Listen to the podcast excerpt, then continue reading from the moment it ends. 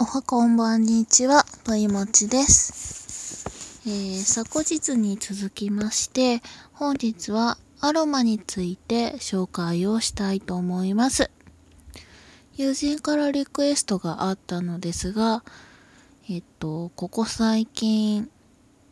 気持ちが沈んでしまうというような相談を受けまして、それでアロマで何かできることがないのかなと思って今ラジオを撮っています。近年では陶器型うつというようなものも、えー呼ばれておりまして日照時間がどうしても遅くなあの早く短くなってしまうので体内であのセトロニンっていう物質の分泌がどうしても減ってしまうことによりましてこう気持ちがあの沈んでしまうというかあのマイナスな、えー思考に走ってしまうっていうような実は医学的な裏付けっていうものがあるのでいわゆる冬季うつというような少し冬場になると気分が落ち込んじゃうというようなものが、えー実際に存在しています。そこでアロマ、まあ、いわゆる、えーいい香りというものでですね、そういった気持ちを払拭できればいいかなと思って、今回はラジオを撮っていきたいと思います。気持ちをこうリフレッシュさせて、えー高めていくっていうような、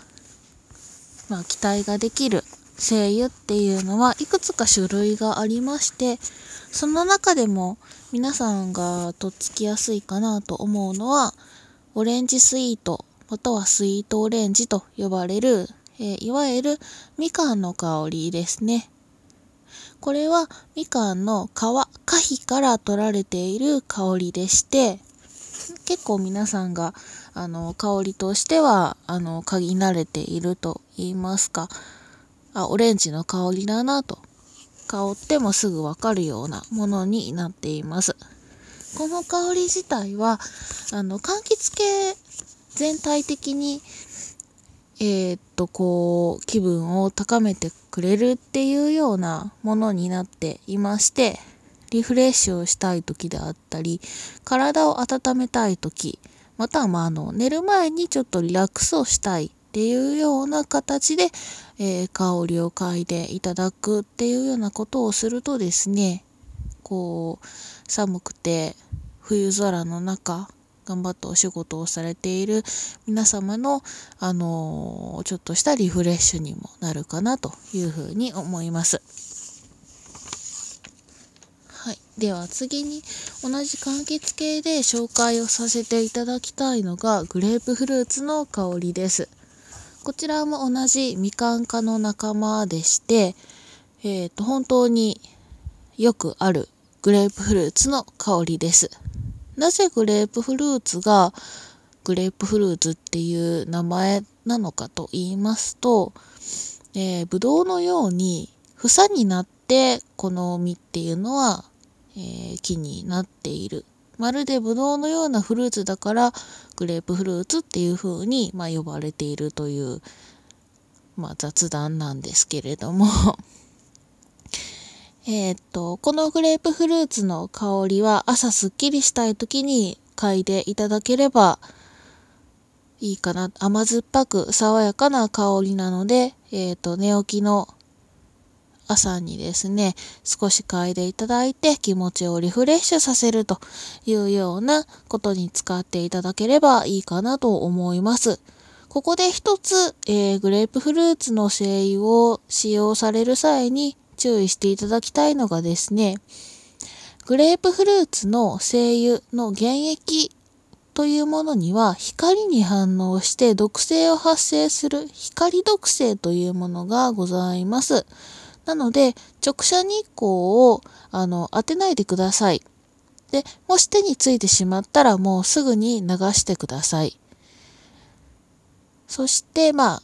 あの、柑橘系の精油は特にそうなんですけれども、えー皮を絞って、こう圧力をかけて、えー、精油っていうものを作っておりますので、他の精油に比べても酸化、劣化がしやすいものになっています。なので、もしご購入されて使用されるという場合にはですね、酸化しているとすごくネチョネチョしてきます。それはもう、あの、ダメになってきている合図になっていますので、ちょっとねっとりしてきたかなというような感じとか、なんかいつもより甘い香りがするなというような感じになってくると、もう少し、あの、使うのを控えていただいた方がいいかなというような形でして、えー、オレンジスイートとグレープフルーツはこういうような形で使っていただければいいかなというふうに思います。では次にですね、これもあの皆さんよく嗅いだことがある匂いかと思うんですが、レモン。こちらも、えー、リフレッシュをしたい時に嗅いでいただければいいです。皆さんよくご存知の、あの、シトラス系のレモンの香りですね。で、えっ、ー、と、こちらですね、成分としては、えー、リモネンであったり、シトラールであったり、というような形で、えー、非常にリフレッシュ効果の高いものになっています。で、えっ、ー、と、呼吸器系の何か、えっ、ー、と、調子を整えるという場合には、フェノールという中に入っている成分、えっ、と、シトラールとオクタナールっていうものがあるんですけれども、それらを総称してフェノールと言います。そういったものが、えっ、と、効果的に現れてくるというふうに言われています。また、レモンにはむくみやデトックス、集中、そして免疫向上の、あの、それらを高めてくれるということも期待できますので、レモンやグレープフルーツは朝にこうスーッと嗅いでリフレッシュをしてそのまま出勤をしていただいてお昼ぐらいにちょっと疲れたなと思った際に午後からちょっと頑張ろうかなと思った時にですねグレープ、えっ、ー、と、オレンジ、スイートの香りを嗅いでいただけたらどうかなというように感じております。で、このように、えっ、ー、と、皆さんが結構あの、嗅いでいるような香りっていうものを今回はちょっと紹介しようと思っておりまして、最後がペパーミントです。よく、あの、デザートであったり、あの、料理にも使われている例のペパーミントです。いろいろあの、ガムとか、結構、飴とかにも使っている、あの、ミント系を代表するペパーミントなんですけれども、これは集中する際にはすごく、あの、効果が出てくることになります。別名西洋発火という風にも呼ばれておりまして、えー、っと、片頭痛をですね、もし発症した際には、まあ、こめかみに少しあの塗るというような方も、えっ、と、いるんですが、ちょっとそれは、あの、現役を塗布することになりますので、ちょっと危険なのでやめてください。えー、性自体を現役であの触れるというのはやめていただきたいと思います。そこは重々承知の上で、えー、ご利用なさってください。ペパーミントもあの香りが結構きついので少量で大丈夫です。例えばオレンジスイートとペパーミントを少し混ぜてですね、匂いを作って嗅いでいただいたらこうスッとした香りになりますので、朝からシャッキリとして、えー、匂いを、こう、頭の、えっ、ー、と、脳の中央器官の方に運んでですね、頭をシャッキリとさせることができます。そしてどうしてもペパーミントの匂いがきついよという場合は、スペアミントというものがございます。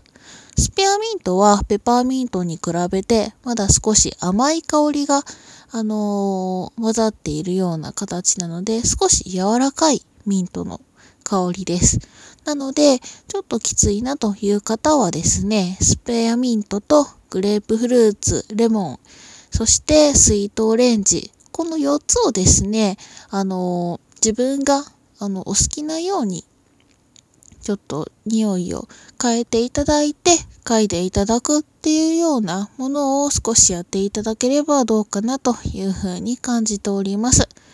例えば使用の例ですと、まあ、あの、アロマディフューザーを使われている方はそういうふうに、あの、数滴垂らしていただく。例えば、車の運転中に、えー、っと、まあ、ティッシュか何かに含んで、それを車の中に置いていただくだけでも、かなり印象としては変わってくるかなというふうに思いますので、またこういったアロマの使い方や、こういう場合のアロマの選び方っていうのをこれからもちょっと詳しくお話をさせていただければと思います。少し時間が短いのでこういうような説明にしかならなかったんですけれども、えっ、と、今回は朝シャッキリとしたい、気持ちをリフレッシュしたいというようなためのアロマについてお話をさせていただきました。それでは次回はまた何か別のテーマでお話をしたいと思います。それでは、バイバイ。